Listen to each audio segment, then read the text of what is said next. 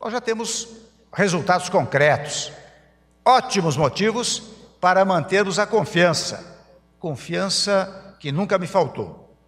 E pode acreditar, o Brasil está retomando o caminho do crescimento. Agora é seguir em frente. A travessia continua e estou seguro de que, ao completar o nosso segundo ano de governo, teremos um país reestruturado e muito mais feliz. Trabalhemos.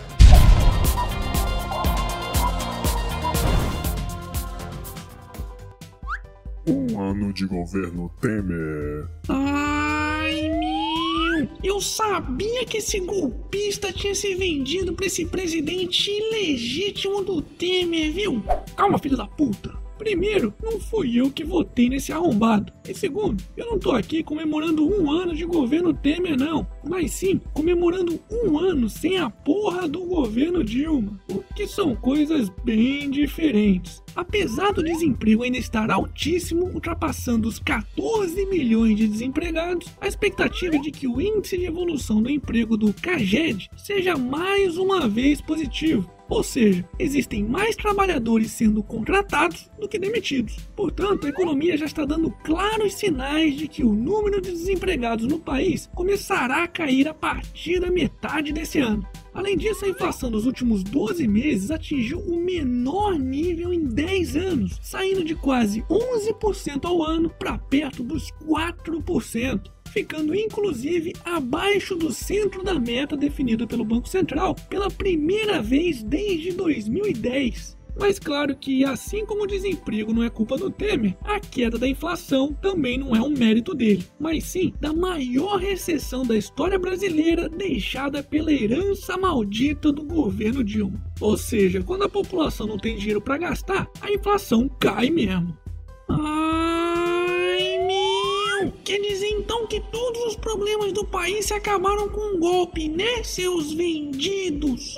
Claro que não, seu arrombado. Mesmo porque tá difícil encontrar algum político que não seja bandido, né? Mas uma coisa é certa: a saída da Bandilma foi a melhor coisa que aconteceu pro Brasil nos últimos tempos. Só para vocês terem uma ideia, o risco país caiu mais de 30% em relação ao ano passado. Já o dólar comercial, que no ano passado fechou o mês sendo negociado a mais de R$ 3,61, hoje está sendo negociado na casa dos R$ 3,10 a taxa básica de juros, conhecida como Selic, que em maio de 2016 estava em 14,25% ao ano, hoje está em 11,25% e a tendência é cair ainda mais. Aliás, até a Petrobras já está mostrando sinais do bem que a saída da Dilma e sua quadrilha fizeram, apresentando um lucro de 4,4 bilhões de reais nos primeiros três meses deste ano. Lembrando que no mesmo período do ano passado, o prejuízo da estatal tinha sido superior a um bilhão de reais. Portanto, apesar da economia brasileira ainda estar uma merda, algumas coisas estão melhorando desde a queda de Dilma. E por falar em Dilma, Dilma sugeriu mudar conta da Suíça para Singapura, diz Mônica Moura. Se não bastasse uma presidente da República utilizar um e-mail secreto para obstruir a justiça e avisar aos seus coleguinhas que eles seriam presos, aliás, já existe até um registro com as imagens desse tal e-mail, a Bandilma teria sugerido que os seus marqueteiros de campanha, Mônica Moura e o seu marido João Santana, em 2015 mudassem a conta bancária que o casal possuía da Suíça para Singapura, pois seria um país mais seguro, de acordo com a presidenta. Ela chegou a me sugerir uma vez, por que vocês não transferem essa conta de lá para algum outro lugar? Aí João fazia, de jeito nenhum, não vou mexer em nada, eu não tenho culpa de, não tenho nada, não tenho, eu não vou mexer, mexer significa é, uma assunção de, enfim, aquelas coisas do João, ele não aceitava. Ela sugeriu uma vez que a gente fosse mandasse para um lugar, Singapura ou algo assim, que ela ouviu falar que era um lugar muito seguro. Suíça já estava. As conversas eram esse tipo de conversa, a preocupação dela com essa conta. Que seria o elo de ligação do pagamento da Odebrecht, né? A verdade é que Dilma estava morrendo de medo da Polícia Federal incriminar ela também, pois tinham acabado de descobrir as contas de Eduardo Cunha na Suíça. Aliás, ela soube dessa informação semanas antes disso ser divulgado pela mídia. É, Dilma, seu lugar é na cadeia. E imaginar que por muito menos a presidente da Coreia do Sul sofreu impeachment e foi direto pra prisão. Hashtag Dilma na cadeia. Momento. Jabá. E aí, já tá inscrito no canal? Não? O cacete, tá vendo? Depois reclama que nem o Lula e nem a Dilma foram presos ainda, pois diz a lenda que eles só irão pra cadeia no dia que o canal ultrapassar um milhão de inscritos. Então, faça a sua parte aí.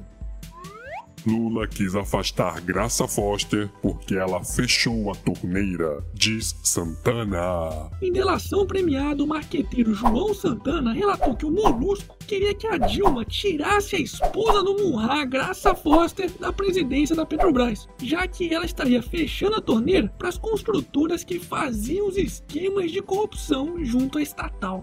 Tá vendo? Se estivéssemos num país sério, isso já seria motivo mais do que suficiente para Dilma e Lula já estarem atrás das grades. Hashtag somos todos otários. E para finalizarmos essa edição, Nicolas Prates relembra a estreia curiosa na televisão. Sentei no formigueiro bem na hora que o diretor queria gravar a cena. Uh, sei bem esse tipo de formigueiro que você sentou, meu amor. é mesmo, é. E tá picando a minha bunda! Foda-se. E esse foi mais um Otário News com as principais notícias do dia. E aí, curtiu? Então já sabe, né? Se inscreve nessa bagaça e regaceira nesse like. Ah, e não se esqueça de conferir as camisetas na loja do canal do Otário. Eu vou deixar o link aqui na descrição do vídeo. E segunda-feira, quem sabe, tem mais.